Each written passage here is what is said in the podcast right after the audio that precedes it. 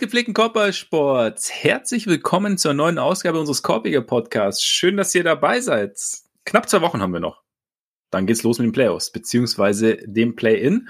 Und deshalb ist natürlich nochmal Zeit. Ich meine, es gibt Awards, die wir noch vergeben müssen. Wir wollen natürlich auch eine Playoff-Preview bringen irgendwann. Zeit für den Bandwagon. Diesmal die Raptors und äh, deshalb sitzt er mir natürlich auch wieder gegenüber, der seit, glaube ich, Samstag äh, oder Sonntag, Montag nicht mehr ganz ungerührte. Ole Freaks. Mein Name ist Max Marbeiter und Ole, normalerweise kommt an dieser Stelle ja irgendwie irgendein Erguss von mir zu unseren allseits beliebten Buletten aus Chicago. Aber aus gegebenem Anlass äh, überlasse ich dir jetzt das Mike. Robert Williams. Du hast mir so schön geschrieben, kommt ein Williams, geht ein Williams. Meniskusriss. Ziemlich bitter. Vor allem nachdem man gerade ja so die Nummer eins im Osten klar gemacht hatte, ne? Ja, ist schon, ist schon ätzend. Also gerade wenn man sich halt anguckt, so jetzt eigentlich seit, seit ziemlich genau drei Monaten sind die Celtics mit Abstand das beste Team im Osten gewesen. Ähm, also das, das war ja, am Anfang konnte man denken, okay, jo, ist vielleicht jetzt einfach nur ein kurzer Run oder das ist auch ein leichter Spielplan oder irgendwas, aber jetzt haben sie halt einfach über drei Monate, äh, wie man so schön sagt, die, ist ein langer die Scheiße aus allen rausgeprügelt. Nee, also haben wir einfach unfassbar ähm, dominant. Schön deine gewählten Worte. So, ja. Ja, diese, ich, ja, ich, ich, ich gebe Obacht sozusagen. Nee, ähm, irgendwie ein Point Differential wie die wie die 96er Bulls, wie äh, jedes Spiel auch zuletzt immer ähm, schon in der ersten Halbzeit irgendwie mit plus 20 geführt, weil macht man einfach so, also es lief halt einfach so perfekt. Es lief halt zu perfekt. Ich glaube, das ist das Problem. Das ist das Problem. Ähm, die Frage ist jetzt natürlich, also einmal, wie lange, wie lange Williams ausfällt. Also mit Meniskusriss ist ja manchmal so, dass das sich nicht ewig hinzieht. Manchmal muss es operiert werden, manchmal nicht. Äh, manchmal sieht man dann jemanden nach ein paar Wochen wieder. Also es ist theoretisch nicht ausgeschlossen, dass man ihn in, in der Postseason noch, noch sehen wird.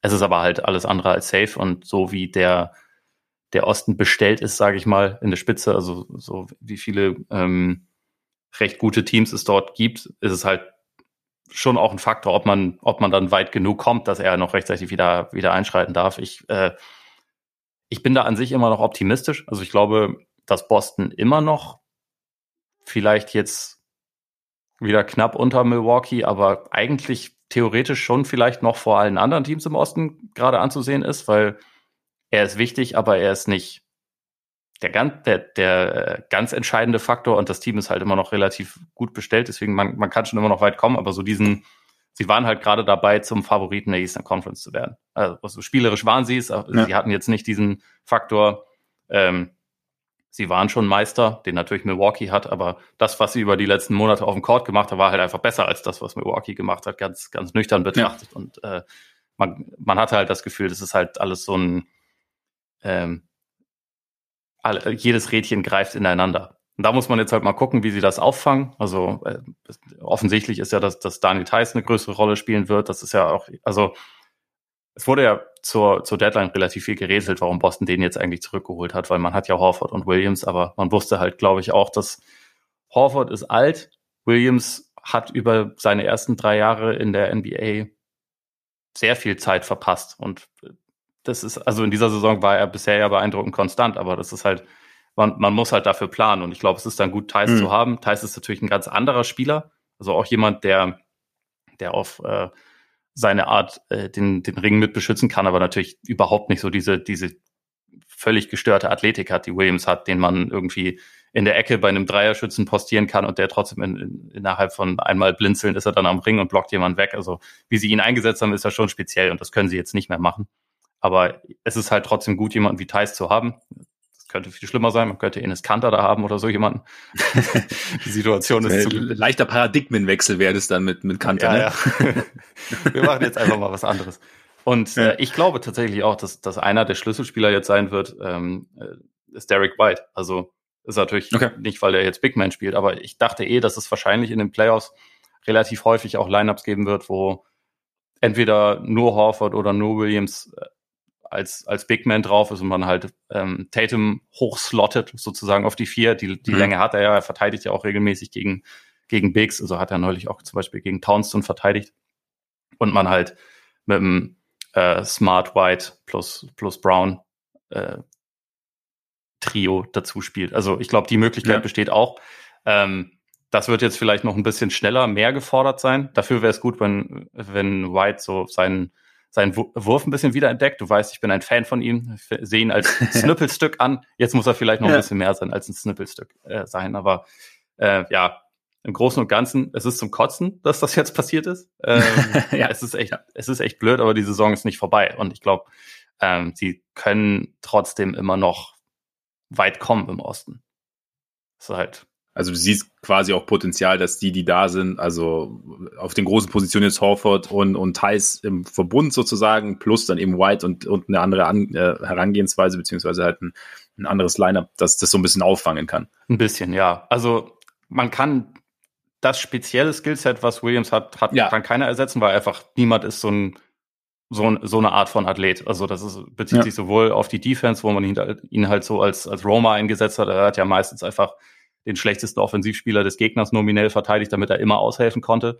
Und einfach so dieses, diese kranke Spannweite kombiniert mit der, mit der Schnelligkeit und Athletik, die er hat, das ist halt, das hat sonst keiner, das hat Thais nicht, das hat White nicht. Man muss sich da umstellen. Aber es sind halt trotzdem auch gute Verteidiger. Deswegen glaube ich auch, dass man, dass man da halt eine Lösung finden kann. Offensiv ist halt auch die Frage, so dieses ähm, vertikale Spacing, dieses, ich kann jeden Lob überall fangen und drücke den im Zweifel durch die Reuse und bin außerdem schneller, also guter Passer, der auch irgendwie aus dem Shortroll das, das äh, Spiel am Laufen halten kann. Das muss man halt anderweitig auffangen. Also ich glaube schon, dass ihr, ähm, wie man immer so schön sagt, dass das Ceiling durch diese Verletzung kurzfristig ähm, geringer ist. Also ich, ich glaube, mhm. so ihr, ihr bestmögliches Spiel ist jetzt wahrscheinlich ein kleines bisschen schlechter, als es das vorher war. Sie können aber immer noch sehr gut sein. Also ich, ich bin jetzt einfach mal gespannt, wie sie es auffangen. Aber wie gesagt, ich denke nicht, dass sie jetzt dass das so eine Verletzung ist, wie wenn es jetzt, wenn es jetzt Tatum wäre, ne, dass man dann sagen, okay, dann kannst du Boston als Contender in die Tonne treten. Das glaube ich nicht, dass das so ist. Aber sie sind jetzt halt wieder mehr im, im Pack der Eastern Conference, während sie über die letzten Wochen eigentlich auf dem Weg waren, sich von diesem Pack zu entfernen und halt als der, mhm. als das beste Team einfach im Osten dazustehen. Nur, nur weil du es gerade angesprochen hast, uns halt diese Saison, ich es immer öfter gehört habe, dieses, wie wichtig siehst du denn dieses vertikale Spacing an? Also wie, was, also mein klar, es ist natürlich, ich, gefühlt ist es gut zu haben. Ich meine, viele haben es nicht zum Beispiel. Also ne, war ja auch so ein bisschen bei, bei Harden und, und Embiid das Ding, dass eben so dieses vertikale Spacing nicht da ist. Aber wie, wie wichtig siehst du es denn an? Oder wie groß, wie groß kann denn dieser Einfluss sein? Ich glaube, es ist Für wichtig, dich? so das als, als Komponente zu haben. Das ist ja, ist nicht das, ist nicht das wichtigste Element oder so der Offense, aber es ist halt, es ist halt gut, wenn du verschiedene Möglichkeiten hast. Also ein, ein gut gut aufgestelltes Offensivteam hat, hat irgendwie Spacing, hat halt Creation am Perimeter und hat aber halt auch am besten jemanden, der halt, ähm, oder es, es muss gar nicht zwingend ein Big Man sein, aber es ist halt wichtig, dass du Druck auf den Korb irgendwie aufübst, oder also Druck auf den mhm. Ring, dass, dass äh, gegnerische Teams nicht wissen, okay, eigentlich, eigentlich ist das Jump-Shooting-Team. Eigentlich äh, können wir uns halt mehr darauf konzentrieren, dass wir die besten, ähm, dass wir halt Druck auf die besten Spieler am, äh, am Flügel ausüben, weil da nicht wirklich die Gefahr besteht. Und ich glaube, so als jemand, der halt permanent, permanent Blöcke stellt, der halt diese, also in Korbnähe einfach alles, alles irgendwie fangen kann und so, das, das ist ja auch immer eine ganz gute, ganz gute Exit-Strategie für, für eine Offense. Und sowohl Smart als auch äh, Tatum und sogar Brown haben halt über die letzten Monate und Jahre mit ihm einfach auch eine gute Chemie entwickelt, dass sie halt immer wissen, wann, wo sie den Pass setzen müssen. Und das halt einfach, also obwohl Williams ja, ich meine, der hat zehn Punkte im Schnitt gemacht und das hat jetzt nicht wahnsinnig viele Abschlüsse gehabt, aber so das einfach als als als Waffe zu haben, so als Lob Threat ist, glaube ich, schon extrem wertvoll. Sowas einfach so als eine der Komponenten zu haben, damit du nicht Gefahr läufst, zu zu eindimensional zu werden. So würde ich es jetzt mal ausdrücken. Das ist auch ähm, immer ein bisschen davon abhängig, wie wie das Team sonst aufgestellt ist, was du sonst so mhm. hast. Aber ich glaube, so als als eine Komponente einer Offense ist das schon einfach ein, ein gutes Werkzeug. Ja, und du hast natürlich auch, wenn jetzt zum Beispiel die Guards in die Zone kommen oder halt die, die Wings, hast du halt zwei Optionen sozusagen oder kannst der Defense halt zwei Optionen präsentieren. Ne? Also ist ja dann. Ja. die, das berühmte Beispiel Darius Garland, immer bei dem du nie weißt, ob es jetzt, also beim Ansatz, ob es jetzt ein Floater oder ein Lob wird.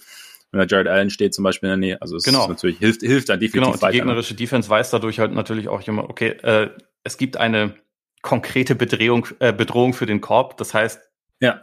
im Zweifel muss da dann auch noch jemand äh, für die Hilf äh, Hilfe kommen und dadurch bieten sich dann auch wieder Räume in den Ecken, wo dann halt zum Beispiel ein Grant Williams komplett frei steht und Dreier bekommt. So. Also ja. das, das ja. bedingt sich halt irgendwie alles gegenseitig. Und äh, ja, trägt halt einfach, glaube ich, dazu bei. Und, ähm, ich meine, Thais kann ja Teile davon auch mal. Thais hat im Gegensatz zu Williams auch eine, einen Dreier.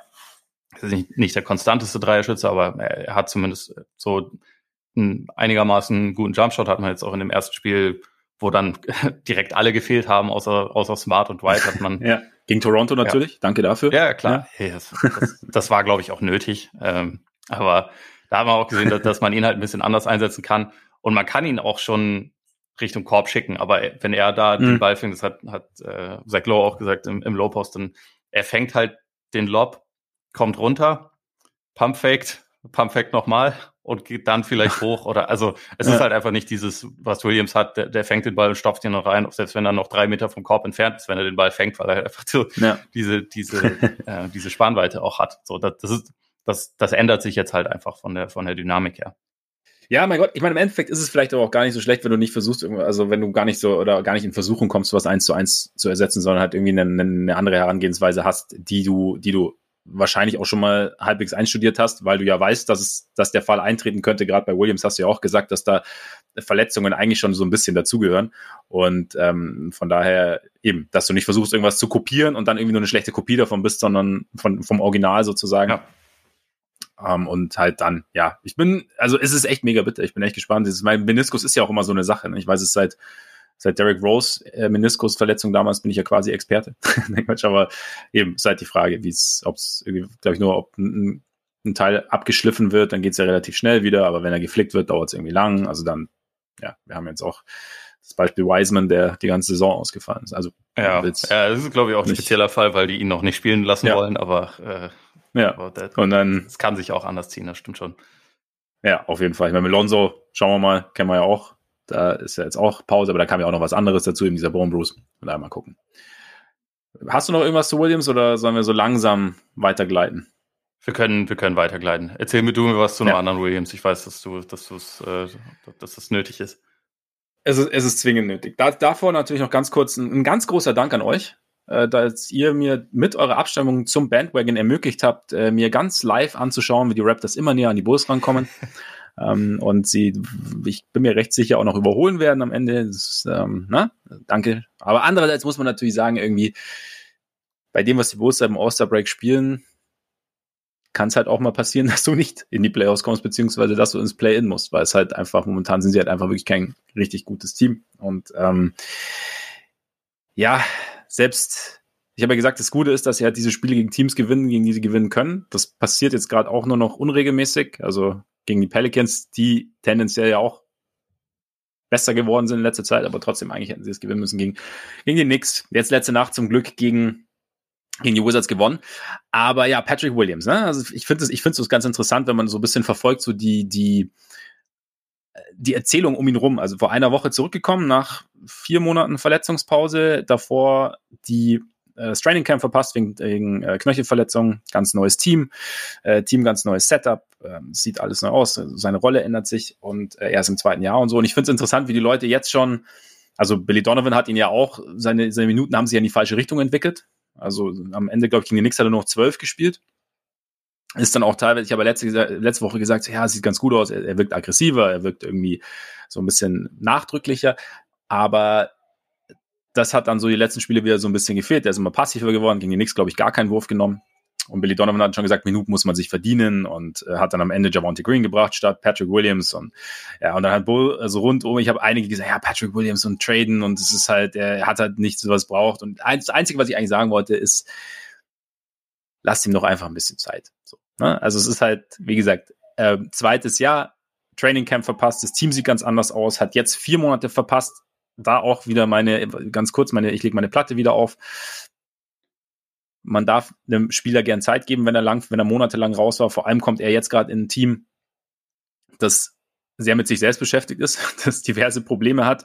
Und da als, als 20-Jähriger im zweiten NBA-Jahr bist du nicht sofort der Halsbringer und da, da darf man ihm keine Ahnung. Also ich sage, es ist natürlich, natürlich kann, darf, darf man dann kritisieren, dass er oder es ist okay zu kritisieren, wenn er, wenn er keine Aggressivität hat, wenn er keine, es ist, oder wenn er, wenn er passiv wirkt und irgendwie schlecht verteidigt. Aber es ist halt irgendwie auch so ein bisschen eine, eine Sicherheit, die dann irgendwie fehlt. Und deswegen einfach so ein bisschen, ein bisschen Zeit lassen. Und ich meine, jetzt gegen die Wizards sah es auch schon besser aus, hat, äh, sah, war er auch aggressiver, hat gut gereboundet, äh, hat den Korb attackiert, hat auch mehr Minuten bekommen. Und äh, einfach nur, einfach nur ein bisschen, bisschen mehr Geduld. Und dann kann es am Ende immer noch sein, dass es schief läuft, aber ich glaube jetzt nicht, dass wir jetzt nach vier Spielen, glaube ich, die er mittlerweile gemacht hat, dann schon sagen können, das wird nichts mehr. Weiß Bulls Twitter, dass man ihn gerade gar nicht traden kann? Äh, viele glaube ich, äh, äh viele glaube ich okay. nicht. Also das, das wundert mich tatsächlich sehr. Also so Ungeduld äh, in allen Ehren, aber die Situation jetzt gerade ist halt echt komisch. Also wie du sagst, ist ja gerade erst zurückgekommen und das ist ja das, das große äh, Upside-Talent, was du im Kader hast. Ne? Also wenn, wenn man ja. sich jetzt, wenn man denkt, er, er bringt dir in einem Deal jetzt das, das, das ähm, finale Puzzleteilchen, damit du Meister wirst, okay, aber äh, auch das ist ja nicht nicht so richtig realistisch. Die Hoffnung müsste ja, ja. eher sein, dass er dazu wird. Aber egal. Ähm, ja, und ich finde, weißt du, ich finde dann auch so, ich meine, klar, es hat jetzt irgendwie so ein bisschen gewirkt, aber so Aussagen wie von Donovan, dann so, ja, man muss sich Minuten verdienen, das stimmt schon, aber also es ist halt, also, wenn ich mir so den, den, den, das Ende der letzten Saison anschaue, da hat man, also natürlich war das alles nicht perfekt, aber es war halt einfach, es war sehr, sehr vielversprechend. Er hat letzte Saison noch in einem Team gespielt, in dem er eigentlich maximal einen dominanten Offensivspieler hatte, weil ja Levine dann so lange raus war, als Vucevic dann kam und so. Und ähm, jetzt ist es halt einfach ein ganz anderes, ganz anderes Set. Er hat das Training Camp verpasst, was glaube ich essentiell gewesen wäre dieses Jahr, weil man auch gesehen hat, wie gut das Team äh, am Anfang zusammen funktioniert hat. Und er war natürlich irgendwie physisch anwesend, aber er konnte halt nicht mitmachen wegen der Knöchelverletzung. Und dann, wie gesagt, Monate raus gewesen, dann direkt wieder rein. Das ist halt einfach wahnsinnig schwierig. Und es ist halt, es hat sich irgendwie so ein, man war glaube ich am Anfang so ein bisschen enttäuscht der Saison, dass, dass der Start so schwierig war, hat die fünf Spiele und hat jetzt die fünf Spiele. Aber ich, keine Ahnung, ich, ich orientiere mich, ich möchte mich, glaube ich, erst nochmal an der letzten Saison orientieren und einfach dann versuchen oder zu denken, dass man darauf aufbauen kann und dann halt eben auch noch ein bisschen Geduld haben mit einem 20-Jährigen. Die Leute so. sollten sich einfach immer nur äh, ein Beispiel an Spencer Dinwiddie nehmen, der nach seiner Verletzung bei den Wizards absolut nicht gut war und jetzt der beste Spieler der Liga ist, seitdem er bei den Mavs ist. ja, also, das, ja. Äh, ich habe hab das ähm, für, für einen Artikel die Tage äh, rausgesucht über, über Kyrie Irving, weil ich halt gucken wollte, wegen, also wer die besten Isolation-Scorer der Liga sind. Spencer mhm. Dinwiddie ist, äh, seitdem er in Dallas ist, da äh, in, in der Top 10. Also, okay, krass. Er, äh, ja. er geht ab. Er und Luca, ne, tödliches Duo. Auf jeden Fall. Wir sind, wir sind sehr gespannt, was, was das gibt. Aber da zu den, zu den Playoffs werden wir uns und zu den Mavs damit auch, Matchups werden wir uns die nächsten Wochen noch äußern. Ja. Eine Frage jetzt habe ich noch für dich, bevor wir ja, mit den Raptors stimmt, loslegen. Du, ja. Weil das, weil das im Moment ja die, die Disrespect Season ist. Also wir, wir sprechen nächste Woche über Awards, äh, deswegen was da aber schon mal Spoiler, Devin Booker ist wahrscheinlich nicht MVP, auch bei dir nicht. Und ist es hart disrespectful? Ist es, äh, ist das ein Unrecht, was ihm da getan hat, äh, get getan wird? Machen wir da alle etwas fürchterlich, fürchterlich falsch, wenn wir Devin, wenn wir sagen, dass Devin Booker nicht MVP ist? So wie wir natürlich äh, aus Sicht mancher fürchterlich was falsch machen, wenn wir sagen, LeBron ist nicht MVP und wenn wir aus Sicht anderer sagen wir, dass Durant nicht MVP ist. Ja, nein. Also ich, es ist halt einfach, es ist nun mal. Ich glaube, was bei den Suns halt der, der Spezialfall ist, ist, dass sie sowieso ja irgendwie mit, also Booker ist vielleicht der auffälligste Offensivspieler, aber Chris Paul ist halt irgendwie so die Seele des Teams. Das heißt, es ist, glaube ich, schon mal schwerer, schwerer irgendwie den, den, den Finger in die Richtung zu zeigen, wer jetzt, wer jetzt am Ende komplett entscheidend ist. Und zumal das Team ja an sich auch einfach wahnsinnig gut. Also das ist halt so ein bisschen auch so der, der Fluch des, des sehr, sehr gut funktionierenden Teams ja. als Ganzes, wo halt natürlich jemand raussticht, was dann vielleicht auch nochmal mehr, also höher bewertet werden kann. Aber da ist halt auch das Team ohne die beiden hat halt auch schon irgendwie einen relativ hohen Floor verglichen jetzt. Und, und dann sind wir halt wieder bei dem Ding, dass die anderen drei halt einfach lange halt einfach eine historische Saison spielen. Und dann, finde ich, kann man das auch akzeptieren. Und das ist das Gleiche, weil ich meine, der Rosen ist mittlerweile ja sowieso raus, aber was ich gesagt, man kann ja, man kann ja jemand in die MVP-Konversation mit aufnehmen und dann zum Schluss kommen, dass die anderen halt dann doch besser sind. Das finde ja. ich, finde ich okay, so weißt du so. Und ich, für, für mich ist mittlerweile die, die MVP-Konversation ist das größte Unwort für mich, weil, ja. weil das halt, also es sind immer 30 Leute, die in die MVP-Konversation ist, äh, sein ja, müssen. Für mich ist das die All-NBA-Konversation, aber ja. das klingt, klingt nicht so cool die, die, die Grenzen verschwimmen mittlerweile so ein bisschen. Aber wenn sie dann zufrieden sind, ist es okay. Das lasse ich mir noch, das lasse ich mir irgendwie eingehen. Aber das ist immer so dieses, der oder der muss MVP werden. Fand ich auch bei, bei Vogel so dann irgendwie ganz geil, dass er sagt, ja, bei LeBron muss eigentlich MVP sein. Ja, manche zählen halt Siege und bla bla bla. Ja, no shit. So, ja, das, weil, das, das, das, du würdest ja gerne Spiele gewinnen, ne? Und das ist ja so ein bisschen. Nicht, nicht, nicht ja. vollständig unwichtig. Ja, also von daher, ich, ums Ernst. Ron kann den Executive of the Year bekommen und sonst diese Saison genau. einfach nichts. Und dann ist gut. Genau. Aber ja, okay. Lass über die Raptors reden. Ich wollte genau. es nur kurz. Lass über die äh, Raptors reden. Genau. Kleinen Shoutout vielleicht noch an Paul, Paul, George zurück und gleich mal Stimmt. Clippers zum Sieg geführt gegen die, gegen die Jazz. Comeback Guter Mann, und kam so. dann doch relativ plötzlich alles. Ja, ich, äh, ich hatte es gar nicht mitbekommen, sondern okay, okay. Paul George zurück. Jetzt noch Kawhi und dann sind sie frisky. Oder mehr als das. Wäre wär auf jeden Fall ein geiles, ein geiles Szenario, finde ich, für so ein Play und dann, ich meine, ja, auch da. Das ist auch geil, weil man redet die ganze Zeit von den Nets so als Schreckgespenst, die so aus dem, aus dem Play-In dann auf einmal so der Angstgegner ja. für alle werden. Die Clippers mit Kawhi und George, das, das äh, ja. ist mehr als ein Schreckgespenst. Also. Ja. das wäre halt für mich stand jetzt dann das zweitgefährlichste Team im Westen. Aber naja, da naja, sind wir noch nicht. Noch ein Paul? Wie ist, hast du da irgendwie, kommt er dieses Jahr nochmal oder ist der ganz raus? das letzte, was ich da mal gelesen hatte, war auch, dass es, dass es ähm, indefinitely ist, aber ich, also ich kann es dir nicht sagen, ob sich da die letzten Tage okay. noch naja, verändert hat. Ich habe jetzt gerade auch nicht, jetzt auch nicht. Naja, auf jeden Fall. Die letzten Tage nicht ich meine, auch da natürlich und nachgefragt. nee, nee, äh, nee, Steve Baumann ist nicht reingegangen leider. Ja. Normalerweise einen sehr, sehr ja. heißen Draht zu den, zu Teams hat wieder nicht Steve funktioniert. genau. äh, ja, was wollte ich noch sagen? Gut, muss ich bei Kawhi auch abwarten, ne? lange Verletzungen und so, weißt ja. Ja. Nicht, nicht, nicht, nicht Kawhi dann auch gleich abschreiben. Bei dem ist das egal. Also Kawhi ist garantiert schon seit, seit vier Monaten gesund und hat einfach keinen Bock auf die ganze Geschichte. gesagt, Reggie Jackson, mach du mal. Und, äh, ja, und dann, er kommt dann für die, für die Conference Finals. Kommt er so, er macht das, was er bei den Raptors vor zwei Jahren gemacht hat, aber in Extremform. genau, genau. Wir sind gespannt. Ganz kurz noch natürlich, bevor wir mit den Raptors aber anfangen, Patreon, ne? Sollten wir schon mal sagen. Stimmt. Patreon. Das ist eine Seite, die existiert. Patreon.com slash Korpiger Podcast, Korpiger mit AE. Auf dieser wunderschönen Seite könnt ihr uns mit monatlichen Beiträgen unterstützen, wenn ihr findet, dass das, was wir hier so tun, unterstützenswert ist. Einige von euch machen es schon. Vielen, vielen Dank dafür. Und äh, es gibt natürlich extra Content. Mailbags. Wir schauen uns einzelne Spieler an. Tyrese Halliburton ist der nächste. Endlich mal wieder Pacers gucken saugeil. Und ja, schaut gerne mal vorbei, wenn ihr Lust habt. Und da wir auch heute wieder, ich, ich weiß gar nicht, ich glaube, Zeitlimit könnten wir irgendwie auch so ein bisschen als Überschrift für diesen Podcast nehmen. Wir haben heute auch wieder ein Zeitlimit. Von daher fangen wir jetzt direkt an mit den Raptors. Für all diejenigen, die zum ersten Mal dabei sind, per Bandwagon durch die Association. Wir schauen uns einzelne Teams über einen gewissen Zeitraum an und sprechen dann über das, was uns so aufgefallen ist. Ist natürlich gerade in meinem Fall nicht der Weisheit letzter Schluss, aber wir tun es trotzdem und haben dafür natürlich Kategorien. Auch da wieder der Hinweis, ich werde sie nicht vorher runterbeten, sondern nur ansagen, wenn sie an der Reihe sind. Und weil wir absolute hochprofessionelle Chronisten sind, fangen wir einfach mal an mit der Kategorie die Saison in ein paar Sätzen. Letztes Mal habe ich den Herrn Freaks damit überrascht, dass ich ihm das Wort erteilt habe. Deshalb hat er mir auch, Blicke der Kulissen, wurde auch panisch gestern noch geschrieben, ob ich das diesmal übernehmen kann. habe ich gesagt, natürlich. Hatte ich auch schon geplant. Ich habe ich hab die Panik in deinen drei geschriebenen Worten. Ich glaube dir. Übrigens. Ja. So, und damit die Saison der Raptors. Ich glaube, ein Stichwort, was man auch so ein bisschen von Beatwritern hört, sie ist sehr ungewöhnlich. Auch die Raptors als Team sind ungewöhnlich, wie wir wahrscheinlich noch sprechen werden. Und eigentlich ist es irgendwie, eigentlich am Anfang war es eher unspektakulär. Also Sie haben ein bisschen auf Pascal Siakam gewartet, der sich ja im Sommer an der Schulter operieren hat lassen.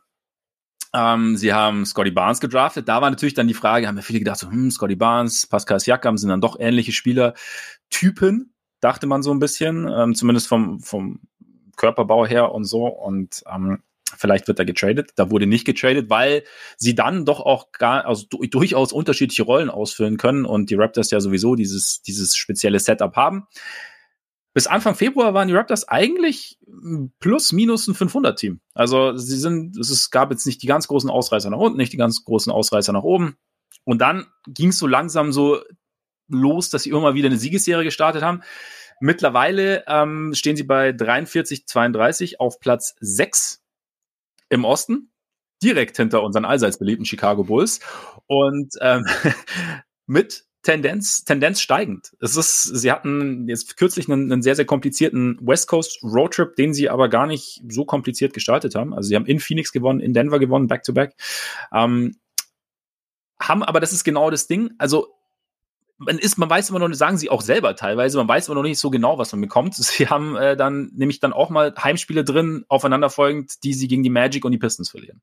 Also es ist so ein bisschen, es ist alles noch nicht so 100% stabil. Es ist alles, wie gesagt, sehr, sehr speziell, aber sie haben jetzt nicht ganz so extrem wie jetzt die Celtics, aber sie haben sich halt in den letzten Monaten, so seit Februar, schon, schon stark gefangen und sind halt einfach wahnsinnig unangenehm zu spielen und sind jetzt für mich eigentlich von den drei Teams, glaube ich, die sich, die Nets können vielleicht noch so ein bisschen mit reinkommen, aber die eigentlich so um die Plätze fünf bis sieben spielen, also Raptors, Bulls und Cavs sind die Raptors für mich eigentlich so der sichere Pick, der nicht ins Play-In muss. Einfach weil ich sie am, am stärksten einschätze von den drei momentan. Also mit, mit den ganzen Dingen, die rum passieren, die Verletzungssorgen bei den Cavs. Was auch immer bei den Bulls passiert ist, abgesehen von den Verletzungssorgen. Aber ähm, genau, von daher, das ist so ein bisschen, ein bisschen der Stand jetzt. Und dann schauen wir mal, was dann in den Playoffs passiert. Hast du dem noch irgendwas hinzuzufügen? Äh, ja, also nur noch äh, was ich noch äh, schräg finde und was irgendwie ganz gut auch zu dem passt, was du gesagt hast über dieses schräge Team. Äh, sie haben eine bessere Auswärtsbilanz als Heimbilanz und äh, also haben 23-16 bei Auswärtsspielen, 20-16 bei Heimspielen und diese 20 Siege, davon sind mehrere in der Zeit gekommen, als sie keine Fans hatten. Tatsächlich haben sie, also als, als keine Fans zugelassen waren in, in ja. äh, Toronto und äh, ich, wenn ich es richtig zuletzt, also ähm, als ich zuletzt geguckt habe, war ihre Heimbilanz mit Fans negativ. Also irgendwie, nachdem sie ja letzte Saison keine Heimspiele hatten, weil sie in, in äh, Tampa Bay spielen mussten, ja. äh, scheinen sie sich gewöhnt. daran immer noch nicht komplett gewöhnt zu haben. Auch passend jetzt bei dem über dem Spiel gegen die Pacers, wo dann halt einfach äh, ein Feuer ausbricht in der Halle und sie deswegen mal für über eine Stunde das Ganze unterbrechen müssen. Ähm, ja. Irgendwie sind sie noch nicht wieder ganz wohl geworden mit Toronto, aber ansonsten, ja, äh, alles, was du gesagt hast, ist korrekt. Sie trennten in die richtige Richtung. Das tun alle anderen äh, aus der Verlosung äh, also die Teams dort, so äh, Cleveland, Chicago tun das halt nicht. Das ist, immer, ist bei mir gerade echt immer so eine Angst am Morgen, wenn ich, wenn ich die Ergebnisse check. Das ist echt so, so, so ist, egal. Ja. Lass uns weiter über die Raptors reden. Die Spielweise wäre jetzt nämlich das nächste Entscheidende. Ähm, offensiv und defensiv, womit wirst du anfangen? Lass mal mit Offense anfangen. Die Off ich finde die Offense, na gut, ist Nick Nurse. Nick Nurse ist natürlich gern mal kreativ, aber die Offense wie würdest, wie würdest du sie charakterisieren? Oder was ist so der, weil ich finde sie gar nicht so, gar nicht so einfach zu packen irgendwie. Äh, da, da stimme ich erstmal zu. Also sie, sie sind äh, vorne und hinten weird. Ähm, ich habe so als, als Überthema einfach mal Halbfeld versus Transition aufgeschrieben, weil ich finde, es gibt wenige Teams, wo das so krass auseinanderklafft. Sie sind halt äh, in, in Transition richtig gut. Ähm, also sind sie momentan Platz 6 und das ist ja auch so ein, so ein Standard in Toronto, also seit, seit äh, ich glaube, acht Jahren oder so sind sie immer in der Top 10, was, was das Point Differential in, in Transition angeht. Ich dachte tatsächlich, dass da ein relativ großer Teil Kyle Lowry zuzuschreiben ist, der jetzt nun nicht mehr da ist, aber ähm, sie setzen das auch ohne ihn um. Ich glaube, es kommt ihnen da sehr zugute, dass sie eigentlich jeder Spieler, der bei ihnen Rebound holt, kann dann selbst den Ball pushen. So mhm. äh, jeder, jeder muss nicht irgendwie auf einen auf eine Outlet-Option warten oder so, sondern eigentlich, äh, die sind natürlich alle nicht genau gleich gut da drin, aber jeder fühlt sich irgendwie wohl damit, äh, das, das Spiel dann schn äh, selbst schnell zu machen. Sie sind dann selbstlos, jeder kann irgendwie am Ring dann auch gerade gegen so Cross-Matchups irgendwie Vorteile ausspielen. Ähm, also das ist eine relativ große Stärke. Sie ähm, forcieren auch sau viele Turnover, aber ja, zu, zu Defense kommen wir gleich noch. Jedenfalls, da sind sie richtig gut. In, äh, in, Im Halbfeld gibt's halt ähm, wenige Teams, die schlechter sind als sie. Also sie sind da zwar im Laufe der Saison vielleicht ein bisschen besser geworden, aber insgesamt sind sie da immer noch auf Platz 27. Und ähm, ich meine, da haben wir auch schon öfter mal drüber geredet, aber das ist jetzt für mich auch über die letzten Tage nochmal eklatant geworden. Und das, obwohl Pascal Siakam All-NBA-Level ist und ähm, ja. jetzt auch gegen, gegen die gegen das C-Team der Celtics 40 Punkte gemacht hat und so. Sie haben keine klassische A-Option. Das ist einfach so bei, bei ihnen. Ähm, obwohl, also Fred Van Vliet war ja auch dieses Jahr All-Star, ist auch ein super Typ, aber keiner von ihnen ist eine klassische erste Option eines Teams. Also das fehlt ihnen einfach.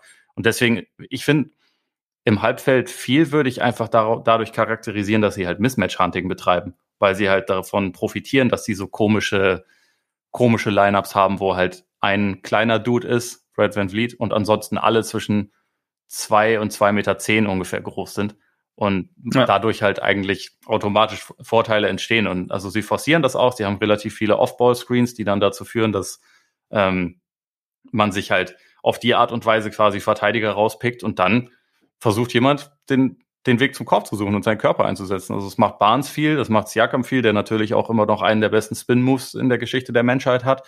Und äh, auf die Art und Weise, ja, kommen sie irgendwie zu ihren Abschlüssen. Sie haben natürlich auch ein paar Schützen. Ich meine, in einigen Spielen hat jetzt Gary Trent gefehlt, dann war Fred Van Vliet der einzige richtig gute Schütze. Das merkt man dann schon. Also, dass da ein bisschen was fehlt. Aber mit, mit Trent ist es besser. Ähm, aber ja, ansonsten ist es halt viel dieses, man hat irgendwie körperliche Vorteile, die versucht man da durchzusetzen. Dabei ist auch sehr wichtig, dass sie ähm, viele Offensiv-Rebounds holen für Putbacks. Also ja. Äh, das ist auch ein sehr wesentlicher Teil ihrer Offense, mehr als bei, bei fast allen anderen Teams. Also sie haben auch die, die zweithöchste Offensiv-Rebound-Rate, aber vieles ist, also sie müssen im Halbfeld schon sehr, sehr hart für ihre Punkte arbeiten, so würde ich das, so würde ich das mal sagen. Und damit äh, übergebe ich das erstmal kurz an dich. Was, was ist dir noch aufgefallen? Ja, also ge geht in dieselbe Richtung. Also, dass es halt einfach sehr ja, harte Arbeit ist, dass es teilweise etwas langsam ist, dass es so ähm, ja, viele Screens notwendig sind. Auch oben irgendwie, finde ich, geht es ganz oft irgendwie los mit, mit Screen-Actions und Handoffs und da probieren sie ja teilweise auch was aus. Ich habe dann auch mal gesehen, irgendwie, dass das Gary Trent quasi für Siakam screent. Und dann haben sie halt, ich meine, sie haben, es stimmt, sie haben jetzt nicht diese klassische A-Option, aber sie haben halt, also es kann halt immer jemand anders heiß laufen. Das macht sie ja dann auch, ich meine, sie, also unberechenbar trifft es eigentlich für sie, glaube ich, in, in jeder Lebenslage gefühlt, weil auch als gegnerisches Team kann es sein, dass im Laufe des Spiels sich irgendjemand anders rauskristallisiert, den du jetzt versuchen musst, irgendwie zu stoppen. Und ähm, ja, trotzdem, dann teilweise habe ich schon so den Eindruck, dass sie auch so, so versuchen, halt dieses traditionell, also mehr, also auf ihre Art, aber halt traditionell in die Zone zu kommen und dann zu schauen, Abschluss, irgendwie Ball ablegen oder halt in die Ecke. Da ist halt so ein bisschen das Problem. Also dass dann halt teilweise so mehr oder weniger, ja, oder keine natürlichen Schützen dann irgendwie in der Ecke stehen. Also Chris Boucher zum Beispiel ist dann öfter mal in der Ecke, der zwar den Dreier teilweise in den hohen 30ern treffen kann, aber jetzt nicht dein, dein klassischer Sniper ist. Ich finde, er hat einen komischen Wurf, aber ihm vertraue ich einigermaßen ja. trotzdem als, als, als Schützen. Also einfach, weil er über die Jahre ganz gute Resultate damit erfüllt hat. Aber ja. ich weiß, was du meinst. Er ist jetzt nicht der klassische der klassische Guard sozusagen, oder? Genau. Auch da, da sind wir wieder irgendwie ungewöhnlich unterwegs, genau. Und ähm, im Grunde ist oder halt Paddy für mich so ein bisschen. Young, ne? Also das ist Paddy, ja auch so einer, den haben sie ja als Floor in erster Linie. Ja, ja, ja. Der aber natürlich auch, das ist ja auch nicht seine optimale Rolle, weil wir erinnern uns an, oder eigentlich wollen wir uns nicht an Jim Boylan erinnern, aber der hat ja äh, Thaddeus Young eigentlich hauptsächlich zum, zum Floor Space und Schützen machen wollen. Und plötzlich unter Billy Donovan hat man gesehen, dass der tendenziell ganz andere Stärken hat. Ja. Also das kann er bei den Raptors natürlich auch besser ausspielen. Also das, da ja, aber also zu, zu, zu, äh, zu ihm habe ich gleich auch noch äh, okay. vor allem eine Frage, aber ähm, ja, er und Precious Achua und so, der natürlich seit dem All-Star Break ja. auch on fire ist von der Dreilinie, davor nicht wirklich. Ja, genau. Das sind ja. alles nicht so die klassischen äh, designierten Sniper, die man so, die man so auf dem Schirm hat, sagen wir mal so.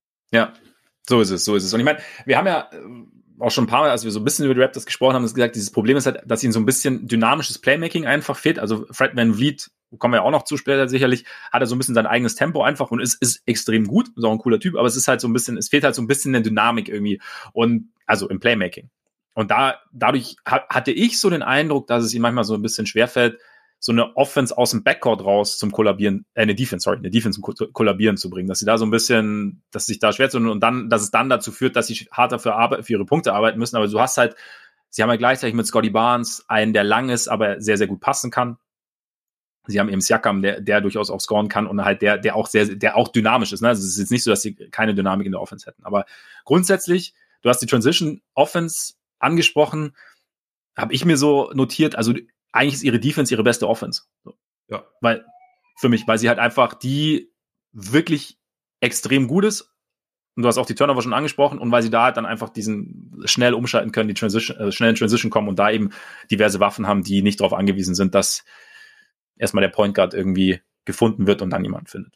Das ist so ein bisschen. Ich würde das ähm, nicht zu 100% unterschreiben, dass ihre Defense richtig gut ist. Also ich finde, sie ist manchmal richtig gut. Ähm, wenn wenn hm. sie funktioniert, ist sie richtig gut. Sie ist sehr ja, variabel. Ja. Aber sie hat auch ihre Schwächen. Ja, genau. Die, also die Resultate stimmen nicht immer. Und also ich meine, eine ja. eklatante Schwäche haben sie halt mit dem Defensiv-Rebound. Also oft bringen sie einfach ihre Possessions nicht zu Ende und das ist, äh, das ist problematisch. Also sie sind eins der besten ja. Offensiv-Rebound-Teams, aber auch eins der schlechtesten Defensiv-Rebound-Teams, weil man da halt dann schon sieht, okay, es ist, schielen eigentlich auch alle ein bisschen darauf, dass es jetzt dann schnell in die andere das, Richtung das geht und vergisst ja. so ein bisschen den Ball ja. dann auch einzusammeln. Also ich finde, ihr Potenzial defensiv ist viel höher als das, was man so jetzt von, von Spiel zu Spiel wirklich sieht. So würde ich es mal ausdrücken. Ja, also wie gesagt, es, es gibt so ein paar Sachen, bei denen ich mir denke, okay, das, das, das könnte besser funktionieren, also gerade auch mit, dem, mit den Leuten, die sie haben. Aber grundsätzlich ist ihre, also so, ich finde schon, dass sie, so hart sie selber für ihre Punkte teilweise arbeiten müssen, dass sie gegnerische Teams ähnlich hart arbeiten lassen, sofern, also wie gesagt, mit diesem kleinen Ding, dass halt manche Dinge gefühlt dann öfter mal funktionieren. Und halt Defensive Rebound hast du ja, ja angesprochen. Ich finde, find, sie haben Possessions und teilweise auch ganze Spiele, wo sie wie eins der besten Defensivteams ja. der Liga aussehen. Und ja. Also sie haben da, sie haben da ganz viele Waffen. Ich, also irgendwie ähm, würde ich nur sagen, sie schaffen es nicht, nicht immer sie auch so einzusetzen, wie sie haben. Also manchmal, mhm. manchmal ist es vielleicht auch dann mal Matchup bedingt und so, aber manchmal wirkt es auf mich auch irgendwie, als wenn sie es nicht so konzentriert zu Ende spielen, wie sie es, wie sie es eigentlich könnten. Aber also ich stimme dir zu, manch, manchmal sehen sie aus wie eins der besten Defensivteams der Liga. Ja, aber das ist ja genau das. Also das ist halt auch dieses, du weißt nicht, was du bekommst. Also sie haben halt irgendwie so diese, diese ganz große Konstanz haben sie nicht drin, obwohl sie sie halt in letzter Zeit schon öfter reinbringen, ja. irgendwie gefühlt. Also das ist halt so, so das Ding. Aber dann lass doch gleich mal, also es sei denn, du hast noch was zu Offense, aber über die Defense sprechen, wenn wir da schon so ähm, na, ich, ich, hatte, drin sind. ich hatte nur noch eine Überlegung wegen, wegen ähm, Van Vliet, weil du sein, ähm, seine Dynamik und so angesprochen hast. Ich finde eigentlich, also mir gefällt er am besten, wenn sie ihn um Blöcke schicken und er halt gar nicht unbedingt mhm. am Ball ist. Also ich habe immer den mhm. Eindruck, da ist er eigentlich am wertvollsten für die Offense, weil er so ein guter Schütze ist und ähm, ja. weil er dann irgendwie halt mehr sein Scoring einsetzen kann. Er ist auch guter Passer, aber irgendwie in diesem Team, was teilweise ja doch ein bisschen, bisschen Shooting limitiert ist, ist das vielleicht eigentlich fast noch wertvoller, wenn man so diese, die, diese Fähigkeit hat und wenn halt mehr über, über Siakam initiiert wird und teilweise auch über Barnes. Ja. Also ich finde, über, ja. über Barnes sprechen wir gleich eh noch, aber äh, den, den finde ich halt auch total interessant, so als, als Play in, im Initiator. So. Ja. Und, äh, ja, voll. Hast, hattest du den Eindruck auch manchmal? Also ich glaube, manchmal noch mehr geht mir das so, wenn Trent nicht dabei ist, weil es dann halt wirklich sehr auffällig ist, dass, dass äh, wenn Fleet ja. einfach der, der beste Schütze ist. Aber selbst, selbst wenn Trent auch dabei ist, ich finde es eigentlich, die Raptors machen das eh ganz gut, dass sie halt ihre Guards auch als, als Screener einsetzen und dadurch irgendwie nur so ein bisschen deren, deren ähm, Gravity sozusagen nutzen. Das finde ich irgendwie bei ihnen noch ein relativ auffälliges Ding. Ja, es ergibt auch irgendwie Sinn, finde ich, weil du ja, also, wie gesagt, also Van Vliet ist jetzt für mich nicht der dynamischste, also nicht, nicht, dass er langsam ist, aber er hat halt, wie gesagt, ich finde so sein, sein eigenes Tempo und dadurch, dass du halt sagst, du, du gibst halt jemandem, jemandem gerade wie Barnes, der halt, der weiß, wie er, wie er Mitspieler einsetzen kann, der, der ein gutes Gefühl für den Pass hat oder halt Siakam lässt du initiieren und ich finde auch Siakam, also die Offense, also Siakam initiiert ganz oft halt von ja. oben irgendwie die Offense. Und, und dass du dann sagst, eben, und, und wir öffnen das Feld für ihn, indem wir eben Van Vliet durch Blöcke schicken. Und äh, indem er dann spaced oder halt im Optimalfall, dass dann auch noch Trent dasteht, der teilweise auch extrem heiß laufen kann. Oder halt, ähm, er kann dann ähm, kann den Ball halt ablegen. Also von daher finde ich, ergibt es, ergibt es auf jeden Fall Sinn, dass du halt, wenn du halt dynamischere Spieler hast, die es dann irgendwie machen können, zumal und dass du halt am Ende ist es sowieso am, am, am smartesten wahrscheinlich einfach so ein bisschen, bisschen zu, zum, durchzumischen. Ja. Große Weisheit. Ähm, Sie, Sie sind die Jambalaya Raptors auf jeden Fall. Äh, genau, genau. Aber ich würde, also der, der Gedanke äh, ergibt für mich auf jeden Fall Sinn, dass du sagst, dass, dass wenn Lied auch viel Offball ist und um Screens und rumgeschickt wird und auch mal den, den Screen stellt und so. Das definitiv. Ja, die Defense, du hast schon angesprochen, also dass das hin und wieder mal irgendwie was ja nicht so funktioniert, dass irgendwie so, so Lapses irgendwie da sind. Was ich so für einen Eindruck hatte, und ich weiß nicht, ob es dir ähnlich ging, dass sie ga, ganz gerne mal, also die, die Ecken oft offen sind, was man ja eigentlich, also man kann natürlich, also erstmal kannst du mir gleich sagen, ob du es ähnlich gesehen hast, und dann, aber manchmal ist es ja so ein bisschen per Design, aber ich hätte es bei dem Team, das eigentlich diverse lange dynamische Verteidiger hat, hätte ich es gar nicht unbedingt erwartet, weil du dann irgendwie denken würdest, okay, da, da und manchmal sieht man es auch, dass vielleicht ist auch das so ein Ding, dass, man, dass sie sich so ein bisschen drauf, drauf verlassen, dann, dass halt dann von der Zone der Closeout doch noch irgendwie so möglich ist. Also bei Chua zum Beispiel, oder Boucher siehst du es ja oft. Aber ich weiß nicht, hast du, hast du auch so das Gefühl, dass, dass da irgendwie so ein bisschen, dass sie da ein bisschen viel zulassen oder mehr als nötig zulassen? Weiß ich ehrlich gesagt, das ist mir tatsächlich nicht so aufgefallen. Okay. Kann, ich ich werde das jetzt mal ganz kurz äh, nachgucken, ob sich das äh, in, in, in den Zahlen also, niederschlägt, was die, was die Frequenz angeht, weil ich mir gerade tatsächlich überhaupt nicht sicher bin und das äh, ja. Man kann es. Also ich habe es auch so ein bisschen mit Fragezeichen versehen, weil ich mir nicht, weil ich mir nicht so 100% sicher war. Aber es ist ja manchmal fällt einem sowas auf und dann, dann ähm, notiert man sich's und dann bleibt so ein bisschen hängen. Ja, also sie sind bei äh, auf Platz. Ähm, nee, tatsächlich. Sie erlauben die meisten Eckendreier. Also hast du hast du richtig gesehen. Ha. Es ist zwar relativ knapp, aber doch sie sie erlauben die meisten. Von daher.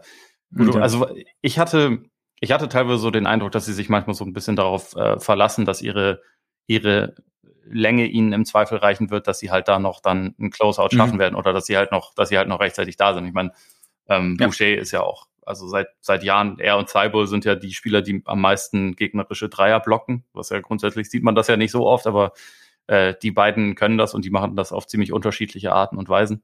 Ähm, ja, aber also ist definitiv äh, dann offenbar etwas, was, was häufig passiert. Das war mir tatsächlich gar nicht so aufgefallen.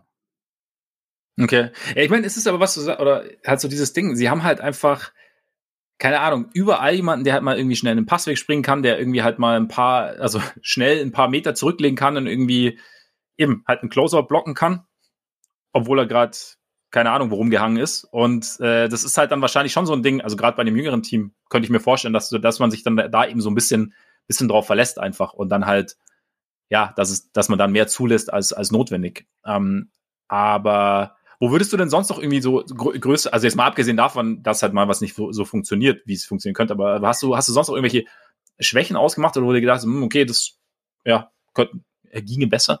Na, also, das Thema Defensivrebound habe ich, habe ich ja gesagt und, ähm, mhm. Sie haben halt auch jetzt keinen, keinen klassischen Ringbeschützer. Also man, man spricht ja immer dafür, äh, darüber, dass sie halt viel, viel Länge haben, weil sie das ja auch äh, relativ auf den meisten Positionen haben. Aber was halt ja. ähm, dann doch manchmal fehlt, ist, glaube ich, so sozusagen die letzte Instanz am Korb. Die, die haben sie in, in der Form halt einfach nicht. Also die, die Gegner treffen auch, äh, das hatte ich mir noch notiert, dass äh, es zwar nicht so viele Abschlüsse sind, also mittelmäßig wie viele Abschlüsse gegnerische Teams am Ring haben, aber die treffen sie sehr gut, also zu 66 Prozent. Mhm. Und äh, das spricht halt auch so ein bisschen dafür.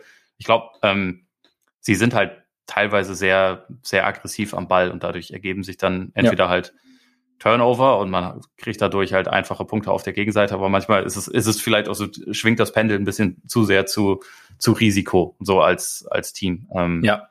Ich glaube, da manchmal haben sie die Balance nicht, aber oft halt auch schon.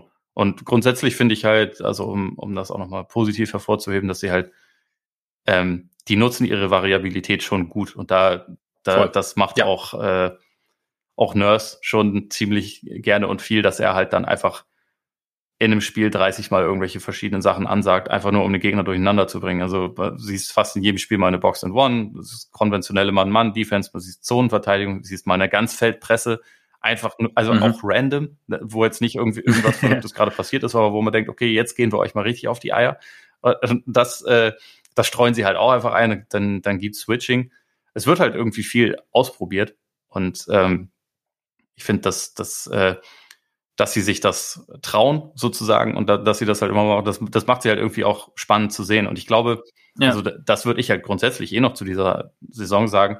Sie sind zwar jetzt gerade auch gut ähm, und werden, werden, denke ich, auch ziemlich Safety Playoffs erreichen, aber trotzdem ist es, glaube ich, auch für das gesamte Team so ein bisschen ein, ein Entwicklungsjahr. Also eins, wo man halt einfach mal sehen muss, was, was können wir denn mit den Teilen anfangen, die wir haben und was, was funktioniert mhm. und was funktioniert nicht so gut. Und dafür spricht, glaube ich, auch so ein bisschen, dass man halt defensiv einfach schematisch irgendwie ganz viele verschiedene Sachen einfach mal probiert und einstudiert, um mal zu sehen, was, was ist irgendwie für diese Gruppe der, äh, also das, das Ceiling, also was ist das Ziel, in welche Richtung wollen wir uns bewegen. Also von daher finde ich das gut und da, da kann man das dann natürlich auch mal opfern, wenn es mal zwischenzeitlich dann nicht perfekt funktioniert, würde ich sagen. Also ja. weil es sich lohnt, langfristig halt Sachen auszuprobieren.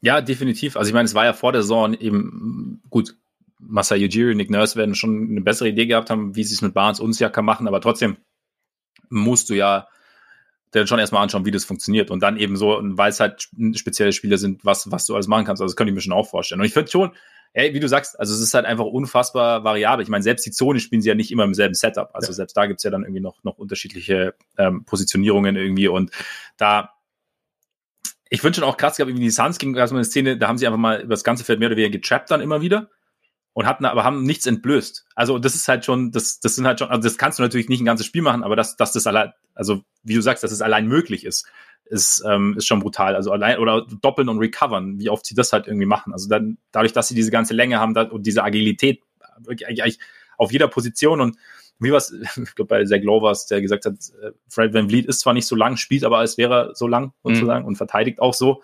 Und ja, es ist halt schon es ist halt einfach ein sehr, sehr besonderes Setup und das finde ich, merkst du auch Teams an, die gegen die Raptors spielen, gerade wenn es dann eng wird hinten raus, dass es halt, dass sie sich damit halt wahnsinnig schwer tun. Also ich fand zum Beispiel interessant, dass die Suns dann irgendwann mal ein Duo McGee und Biombo ausgepackt haben, um halt dieser, dieser Länge irgendwie so ein bisschen entgegenzutreten. Oder dass du dann die, ich glaube, die, die ähm, Sixers haben in den letzten sechs Minuten sechs Punkte gemacht. Also da an, bei diesem, also, wie war jetzt auch nicht wahnsinnig punktereich, ähm, selbst, äh, dann haben sie halt irgendwie, dann, dann haben sie im Beat gedoppelt und er, selbst er hatte Probleme damit. Also sie stand halt einfach nur, ich weiß nicht mehr genau, wer es war, aber haben Arme halt hoch und, und dann hast du es gemerkt. Die, die legendären Crunch-Time Sixers. Ja, die, die sind sowieso stark, ja. Aber ähm, LeBron hat einen Ball irgendwie ins Publikum geschmissen, weil sie ihn halt gedoppelt haben. Und das ist halt, das, das sind schon irgendwie spezielle Sachen und nicht grundsätzlich. Also wir haben jetzt so ein bisschen mit Kritik angefangen, hat man ja auch früher gelernt in der Schule, ne? wenn du eine ähm, ein Essay schreibst, Argumentation, du sollst immer erst mit dem anfangen, was du nicht bekräftigen möchtest und dann hinten raus dann deine Argumentation stärken. Ne? Ist ja so. Ach so, ich dachte, das war, das waren Lehrergespräche in Bayern, dass das einfach so funktioniert, dass man einfach nur, einfach nur Kritik macht und sonst nichts. Also ja gut, das kam dann hinten raus, genau. Das hat uns aber keiner, das ähm, hat uns keiner dann das erklärt, sondern damit, damit sollten wir ja, klarkommen. Okay. genau. Nein, aber ähm, wie oft sie auch jetzt in der Phase, in der wir sie jetzt genauer angeschaut haben, Spiele am Ende noch durch ihre Defense gedreht haben. Also einfach, wo es halt eigentlich, ich meine, es gab ja Extrembeispiel Denver, äh, wo sie halt quasi, wo Siakam saß, wo ihre, also Van Vliet hat, glaube ich, nicht mehr gespielt, ähm, und sie dann irgendwie so ein spezielles Line-Up hatten, komplett ohne Shooting eigentlich. Also schon hinten waren im vierten Viertel, das hat dann irgendwie so gut funktioniert, dass sie einfach draufgelassen haben und sie haben das Spiel halt noch gedreht. Und sie haben halt einfach da deswegen habe ich auch gesagt, so ihre Defense ist ihre beste Offense irgendwie, weil sie halt da einfach so wahnsinnig viel Möglichkeit haben, dann schon noch mal für Verwirrung zu sorgen beim Gegner und halt den Gegner irgendwie komplett aus dem Konzept zu bringen. Und, und selbst, selbst die Suns, also die ja eigentlich wahnsinnig schwer aus dem Konzept zu bringen ja. sind. Und, und das ist, ja, sie sind halt einfach irgendwie anders gefühlt. Ja, das, das trifft ganz gut. Ja, und dadurch, dass sie dann eben halt, dass sie es anders sein nicht irgendwie beinhaltet, eine Sache halt immer anders zu machen, sondern dass es halt eben, wie du gesagt hast, dass es halt einfach so viele unterschiedliche Möglichkeiten irgendwie hat, dass sie dann irgendwie, ja, dann auch noch permanent in Passing Lanes kommen. Ja, Scotty Barnes ist da ja auch durchaus präsent, was sowas angeht. Ähm, Macht es, glaube ich, wahnsinnig schwer, irgendwie halt zu planen auch gegen sie. Da bin ich halt in den Playoffs dann gespannt. Also wie, wie Offenses, Offenses planen. Dann. Ja. Ja, bin ich auch. Also ich glaube, sie werden halt als, als äh, durch ihr Scoring in den Playoffs sehr große Probleme bekommen. Deswegen glaube ich auch nicht, mhm, dass sie ja. mehr können, als eine, einen Gegner zu ärgern. Ich glaube nicht unbedingt, dass sie dann eine, eine Serie gewinnen werden. Ist natürlich auch Matchup-spezifisch, aber ähm, defensiv wird's halt spannend. Mhm, definitiv. Und ja, und wobei, na, vielleicht, vielleicht können sie auch eine Serie gewinnen. Ich glaube nicht unbedingt. Also ich würde sie jetzt nicht zu den, zu den Favoriten zählen oder so, aber vielleicht, vielleicht, vielleicht, vielleicht. Mal gucken. Was ich halt krass finde, dass sie halt, ich meine, selbst wenn irgendwie, wenn es mal ein defensiver Fehler passiert, können sie es trotzdem noch retten. Ja. Also zu sagen, selbst, selbst das ist irgendwie möglich. Es ist dann nicht irgendwie, okay, fuck, ist jetzt irgendwie, also natürlich funktioniert es nicht immer, aber es hat dieses Potenzial ist halt immer noch da. Und das ist halt vielleicht dann auch was, was dann hin und wieder eben zu, zu Lapsis führt, mangels deutschem Wort gerade, oder zu Fehlern. Hm, zu Fehlern. Aber ja. Lapsen. Lapsen, genau. Lapskaus. Auch lecker. Habe ich noch nie probiert. Wirklich? Ja, keine Essens, nie den Essensexkurs, ja. Ist, du warst aber auch noch nie nördlich von Frankfurt, oder? Hm, nee, es stimmt so nicht. Ich war schon mal in Hamburg. Ah, tatsächlich. Das ist so. Ja. Ja. Da habe ich aber da hab keine Ahnung mehr, was ich da gegessen habe. Ich habe tatsächlich keine Ahnung mehr, was ich. Nee, ich weiß es nicht mehr. Bitter. Auf jeden Fall. Würdest du, würdest du empfehlen, oder was? Ähnlich wie Suppe. Anders als Suppe. Also Lapskaus ist halt so, das ist halt klassische norddeutsche Küche. Man soll es nicht angucken, aber einfach probieren. Okay. Weil es sieht nicht also appetitlich so, aus, aber schmeckt. Also es gibt ja doch diese, diese, diese Dinner in the Dark und sowas. Das wäre quasi das Signature Dish für so ein Dinner in the Dark. Wäre nicht schlecht, ja. Ja, okay, okay, gut, dann werde ich das mal hier zu Hause organisieren und dann mal Lapskaus probieren. Ich weiß noch nicht, wie man es mit verbundenen Augen kochen soll, aber auch da werden wir Wege und Möglichkeiten ja, ja. finden. Gibt's, ja. nicht für Master äh, Cook auch eh schon als Showkonzept, ansonsten weiß ich, weiß ich jetzt endlich, womit ich reich werde. ja, genau, genau. Siehst du? So, so schnell geht das, so schnell geht das. Zurück zu den Raptors. Noch irgendwas aufgefallen zur Defense? Also irgendwie so, so, so ein Grundsetup, so eine Grundidee, die sie verfolgen oder was sie halt grundsätzlich wegnehmen wollen. Zone dicht oder so, will ja jeder gern, aber. Ich glaube, wir haben eigentlich da das, das äh, meiste mittlerweile angesprochen. Also ich finde, ähm, so was, was Dreier angeht, viel spielt sich tatsächlich einfach äh, ja, in, in den Ecken ab. Aber nee, wir haben eigentlich alles, alles Wichtige, glaube ich, erwähnt. Sind, wir, sind wir gut unterwegs. Dann ab zum Player to Watch. Wen sehen wir gerne? Konntest du dich entscheiden? Scotty!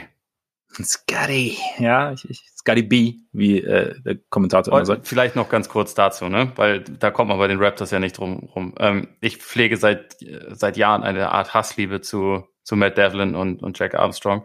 Äh, sie sind ein bisschen der Lavar Ball der, der ähm, Team-Broadcasts, finde ich. Also über die letzten Spiele nennen sie Siakam nur noch Pascal All-NBA Siakam. Barnes nennen sie Aha. nur noch Scotty Roy.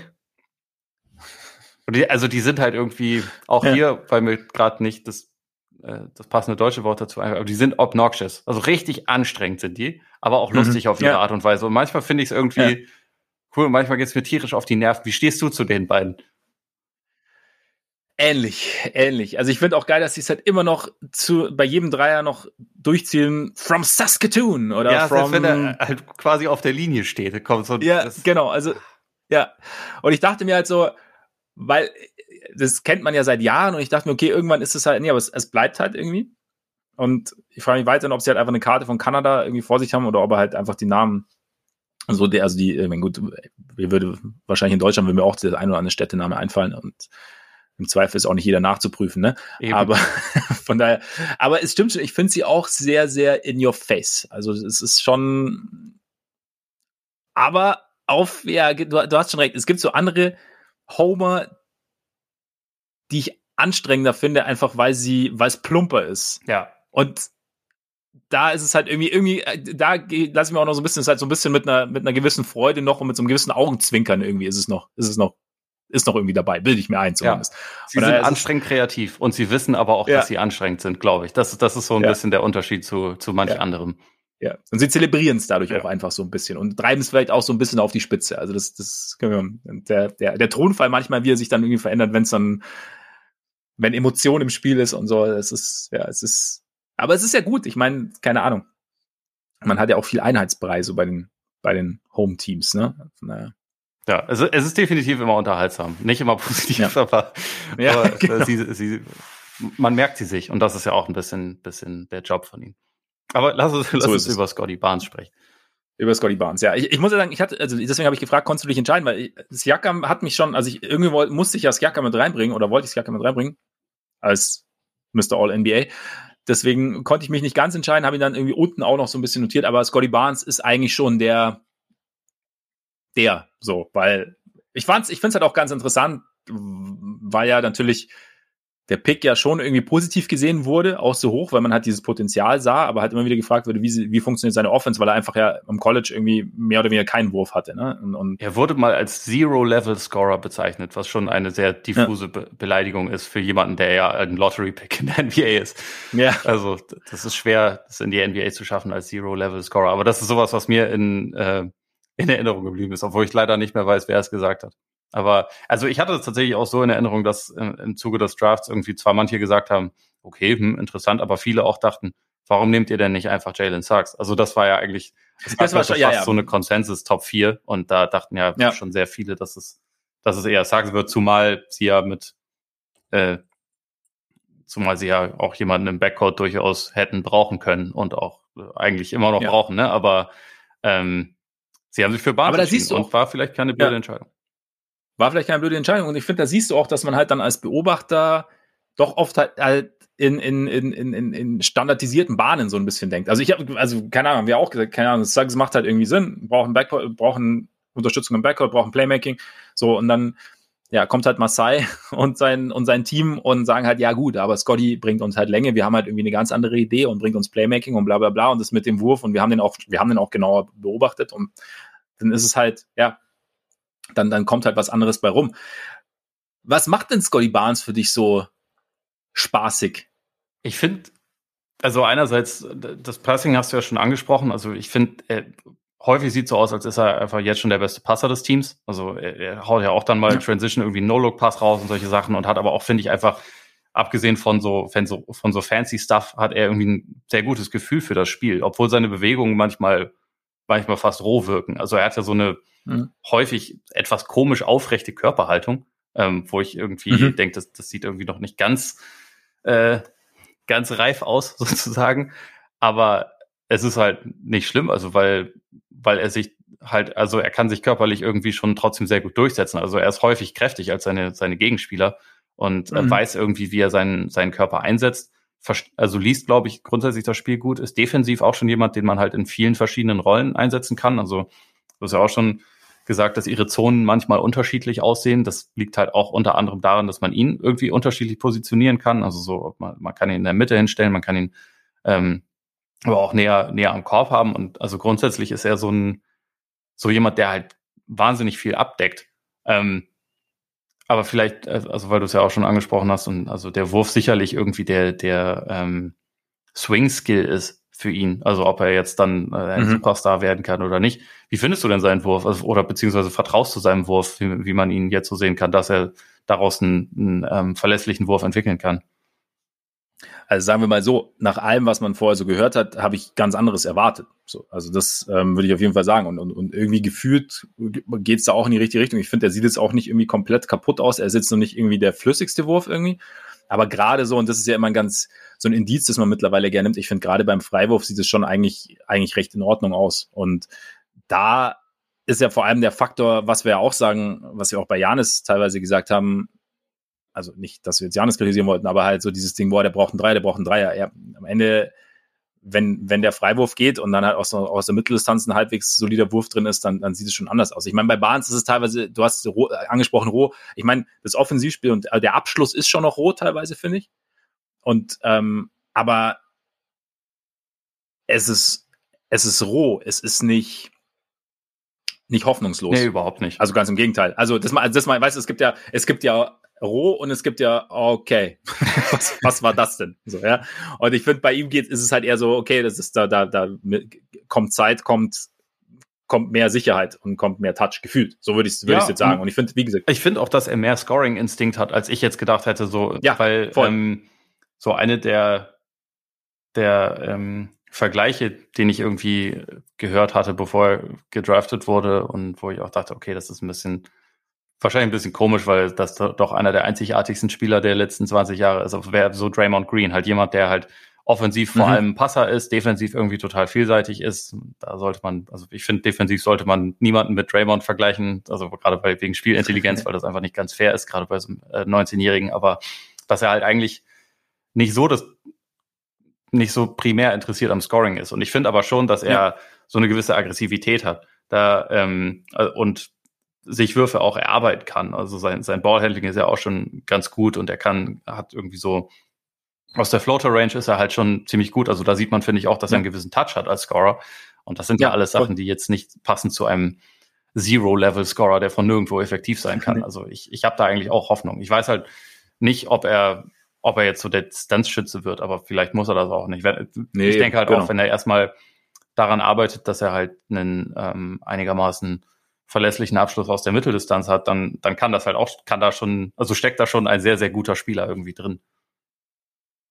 Ja, würde ich, würde ich komplett so unterschreiben. Also einfach, weil es ja, irgendwie mehrere Dimensionen. Ich fand auch zum Beispiel, also er wird auch, wirkt auch so, als wäre er bereitwilliger. Also, keine Ahnung, gegen die Sixers gab es, also ich pick dann immer ganz gerne mal einzelne Szenen raus, aber gab es eine, eine Situation, in der er gegen, gegen Thibault aufgepostet hat, zum Beispiel. Ja. Und dann halt einfach gezielt dahingegangen. Also, mein, Thibault ist jetzt quasi kein, kein Low-Post-Verteidiger, aber halt doch einer der besten Verteidiger der NBA. Und das sind dann irgendwie, finde ich schon so Faktoren. Es gab, es gab ja auch diese Story damals, dass es ja irgendwie, dass er irgendwie so ein Scoring-Drill machen sollte noch am College und er dann gefragt hat, ob Assists halt irgendwie oder so auch zählen. Ja. Stimmt. Also, weil, ja. und das, dass er ja, also das Passing halt oder der Pass bei ihm schon so der, die, die erste Option ist. Und, und aber ich finde jetzt auch, dass er mittlerweile halt schon versucht, auch mal irgendwie ein bisschen, bisschen was zu übernehmen. Und was ich beim Passing noch ganz geil finde, sind seine Outlet-Pässe, die kommen zwar, also brauchst du ja nicht so oft, aber die sitzen auch mhm. auf jeden Fall. Was natürlich bei einem Team, das diverse schnelle Spieler hat, durchaus gut ist, wenn da einer mal den, den Ball über das ganze Feld punktgenau servieren kann. Also, aber ich finde, also offensiv, eben du hast es angesprochen, also offensiv sieht es für mich viel, viel besser aus als das, was man jetzt irgendwie erwarten konnte nach allem, was die, was die Beobachter so gesagt hatten. Also viel. Ja, eine Frage hätte ich auch noch.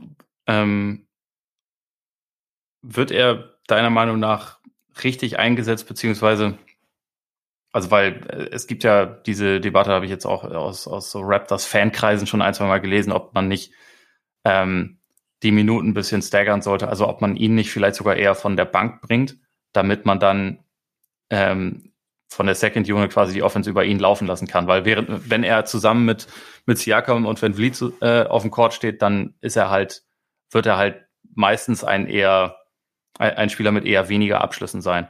Und die Frage ist halt, ob sein Skillset nicht jetzt schon das quasi rechtfertigen würde, dass man halt noch mehr über ihn laufen lässt. Hast du da eine Meinung zu? Also ich habe jetzt die, die, die Frage schon wieder zum ersten Mal gehört. Ich bin mir halt, also ich denke mal, das Ziel sollte sein, also mein Staggern ist ja grundsätzlich sinnvoll, dass du halt immer einen deiner besten Offensivspieler, wenn du mehrere hast, irgendwie auf dem Feld hast, dass die Offense halt irgendwie mehr oder weniger am Laufen lassen, äh, am Laufen bleiben oder ja, weiterlaufen kann. So. Aber ich glaube, das Ziel sollte sein, dass er, auch wenn er gemeinsam mit den beiden auf dem Feld steht, immer mehr die Züge der Offense in, der Hand, in die Hand bekommt. Also dass man, dass man eine Balance findet zwischen den dreien und er dann eben nicht so derjenige ist, der dann der Not macht. Und ich finde schon auch teilweise, dass er dann, dass er halt so, dass, dass er dann ein Initiator sein kann oder oder oft als, als Initiator auch genutzt wird. Also jetzt, ähm, von daher würde ich das, glaube ich, eher so in die, es entwickelt sich noch Kategorie schieben, als in die man, man sollte da grundsätzlich irgendwie was, was verändern. Also gerade auch, weil es ist schon immer so eine Sache, ja, lass, bring den mal von der Bank. Das klingt natürlich irgendwie so fürs erste, also fürs erste klingt das natürlich irgendwie sinnvoll, weil dann kann die Offense durch laufen, aber es ist auch nicht jeder dafür gemacht, von der Bank zu kommen. Und wenn du jetzt ein Setup gefunden hast, in dem er eigentlich schon relativ, relativ gut seine Rolle ausführt, in dem man halt aber noch Potenzial sieht, glaube ich, wäre ich eher so auf der Seite, lass lieber probieren, dass er sein Potenzial in diesem Setup noch besser ver, ähm, ausschöpfen kann. Plus dann eben ähm, wie, dann gucken, wie du die beiden, wie du die drei halt vielleicht noch besser über die Spielzeit verteilen kannst. Dass es dann halt, dass es schon auch Situationen gibt, in denen er da mit der Second Unit spielt. Also so, keine Ahnung, das wäre jetzt mal mein, mein Ansatz, glaube ich. Würde ich, würde ich auch so ähnlich sehen. Also ich finde auch, man muss ihn nicht von der Bank bringen, um ihn, äh, um, um Staggering dann einzusetzen. Also das, das kann man ja, ja. trotzdem machen. Und ich glaube zwar schon, dass es auch öfter mal Sachen gibt, wo, wo die Offense mal über, über äh, ein paar Plays so ein bisschen an, an ihm vorbeiläuft. Und ich glaube, mm, ja. ich glaube aber solche Sachen oder solche Possessions wird es wahrscheinlich in Zukunft irgendwie Stück für Stück weniger geben. Und also ich, ich glaube, ähm, eigentlich, also ich meine, Nick Nurse hat das ja auch schon ein, zwei Mal gesagt, eigentlich wollen sie ihm gerne so viele äh, Ballhandling-Raps geben, wie er, wie er sich nimmt. Also sozusagen. Ähm, ja, ja. Ich glaube, die Bereitschaft ist schon da und äh, dass, dass ja. er über die nächsten Jahre mehr, mehr Kontrolle quasi über die Offense äh, übernehmen kann. Ja. Und wird. Kann ich, ja, denke ich, denke ich auch.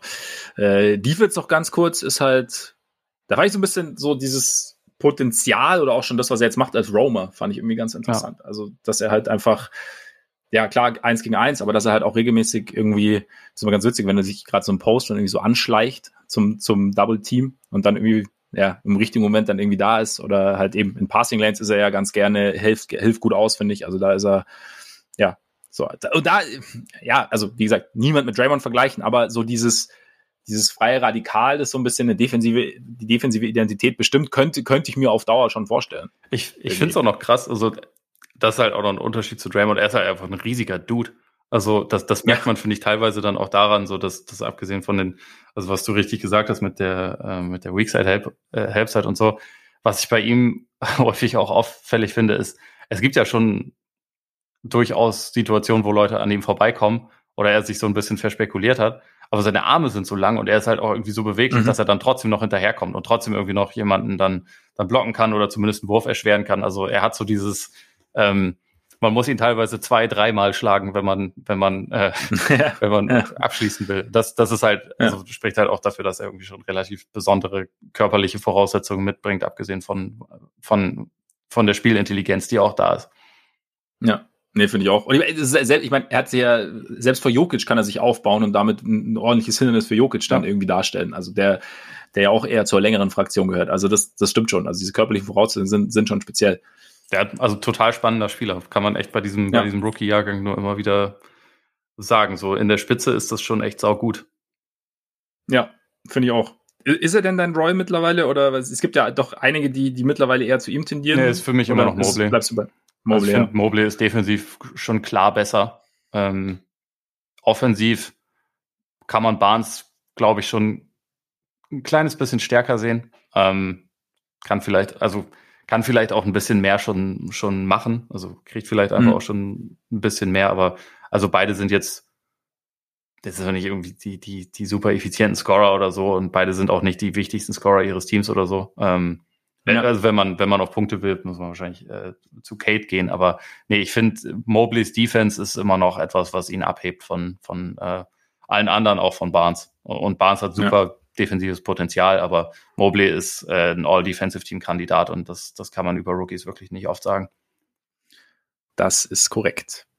Jetzt ganz kurz noch vielleicht, wir haben ja Barnes schon so halb abgehakt, ganz kurz noch zwei Sätze zu Siakam, oder? Weil, also, wir wäre jetzt eigentlich auch, wenn jetzt Barnes nicht wäre, wäre es eigentlich auch der Player to watch irgendwie. Also ich finde gerade, weil ich einfach finde, dieses Jahr, also den, den, den Spin-Move hast du schon angesprochen, aber ich finde, er verlässt sich nicht mehr nur so auf seine Dynamik. Also ich finde, er, er manövriert sich mittlerweile mehr so durch die, durch die Defense, kommt irgendwie zu seinen Spots und ähm, hat dann irgendwie so ein, ja, hat, er wirkt irgendwie so noch ein bisschen, bisschen kontrollierter als, als früher, habe ich so den, habe ich so den Eindruck. Und mein Gott, er ist jetzt immer noch kein riesiger Dreierschütze, trifft äh, 36,5 Prozent von draußen. Aber es ist zumindest, es ist zumindest okay. Und, und er hat so jetzt in letzter Zeit ja auch nochmal sein, sein, sein Scoring so ein bisschen hochgeschraubt. Also über die Saison gesehen ist es jetzt nicht, äh, nicht besser als damals, also als, als er im All-Star-Team war, äh, 20, äh, 1920. Aber ich finde aber, ich er ist ein viel besserer Scorer als damals, ist er jetzt.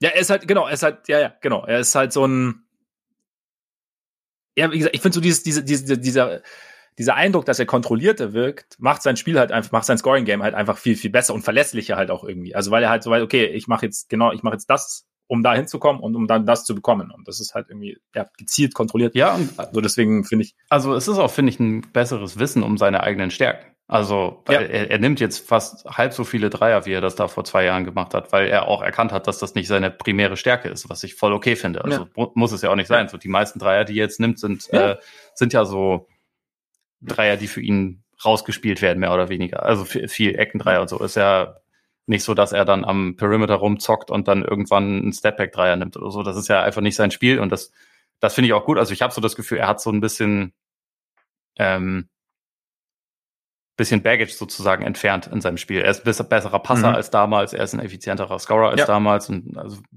wie du gesagt hast, er, er, kommt irgendwie zu seinen Spots, kennt seine Spots, glaube ich, auch einfach besser. Und es wirkt so, als hätte sich alles für ihn noch ein bisschen verlangsamt. Deswegen, also damals war er im All-NBA-Team und ich finde ihn jetzt aber, äh, also wenn man ihn jetzt so sieht, er, es wirkt alles mehr in Kontrolle. Und ich finde, er ist einfach ein mhm. reiferer Spieler geworden in der Zeit.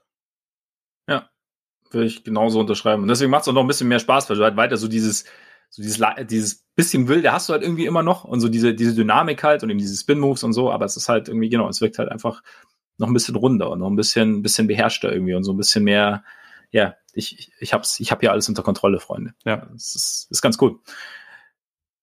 Roleplayer-Shoutout. Gary Trent, wenn wir ihn noch als, als äh, Roleplayer zählen, aber tun wir wohl, äh, würde ich sagen. Ähm, ja, hat jetzt äh, leider von den Spielen, die wir gesehen haben, einige verpasst. Aber spielt er insgesamt echt eine, eine sehr gute Saison, finde ich. Also ähm, hatte er auch irgendwie zwischenzeitlich seine sehr, sehr explosiven Scoring Stretches, wo irgendwie einfach alles, alles gefallen ist. Äh, da, da ist es jetzt äh, über die Saison nicht, aber trifft irgendwie 38 Prozent von ziemlich vielen Dreierversuchen, die er nimmt. Das ist einfach echt ein guter Schütze. Spielt auch irgendwie mit so einer gewissen äh, im positiven Sinne Arroganz, was mir irgendwie ganz, ganz gut gefällt. Und also wenn man bedenkt, dass, also dieser, dieser Trade von ihm für Norman Powell, der hat sich schon ganz gut ausgezählt, wenn man bedenkt, dass die Blazers Paul überhaupt nicht behalten haben und äh, ja. ihm davor aber sehr viel Geld gezahlt haben und Gary Trent, ich glaube, sechs oder sieben Jahre jünger ist. Und also mhm. eigentlich ist das ja so, so ein Typ Shooting Guard, den du in jedem Team gut brauchen kannst. Ja, voll, voll. Also äh, finde ich auch, also vor allem er ist halt derjenige, der ihnen halt auch mal so eine Scoring-Explosion geben kann. Ja. Irgendwie dann und halt so die, das Feld breit machen kann, halt abdrückt und auch treffen kann von draußen. Also es ist schon, ist schon ganz cool. Ich hatte, ich hatte ihn trotzdem nicht. Hattest du Precious? Ich hatte Precious. Ich hatte Precious, weil das erste Spiel, das ich mir angeschaut habe, war gegen die Suns, das. Und da gab es irgendwie so eine Sequenz, in der er irgendwie erst einen Floater trifft, dann den Rebound holt, dann irgendwie durch die Zone schwebt für einen Dank, dann äh, einen Closeout-Contest zum Eckendreier macht und halt irgendwie, weiß ich nicht, mal ganz kurz so das komplette Arsenal ausgepackt hat. Und ich finde ihn irgendwie, kam ja äh, im Zuge des Lowry Deals kam der, ne? Ja. Das war ja so ein, so ein, genau, und das ist irgendwie, irgendwie auch schon wieder so ein, so ein geschickter Deal von, von Ujiri irgendwie, weil er halt irgendwie, also ich meine, er ist jetzt, er ist jetzt nicht dominant oder so, aber ich finde halt, also er, er lässt halt so viel aufblitzen, was den, was die Raptors halt echt gut brauchen können. Er gab es dann irgendwie auch, er hat selbst im Beat hat er 1 gegen 1, finde ich, teilweise richtig gut äh, verteidigt und hat eben seinen, seinen Dreier verbessert, hast du ja vorher auch schon gesagt. Also in letzter Zeit fährt er noch, noch besser. Aber hat irgendwie auch noch Fehler drin, klar, aber ich finde den irgendwie so, ich finde ich finde es irgendwie geil, ihm, ihm zuzuschauen, weil er irgendwie teil, so, so, so, so mal die, die Möglichkeit hat, einfach für ein paar Minuten überall zu sein, gefühlt. Ja ja, irgendwie, er hat so vom, auch vom, vom, Körper her und von den Sachen, die er so einzeln macht, hat er irgendwie so ziemlich alle Sachen, die man gut brauchen kann. Außer, dass er halt noch nie, noch nie einen Pass gespielt hat in seinem Leben. ja, gut. Das ist sowieso über, überbewertet. Hat Nas Reed auch noch nicht. Ja.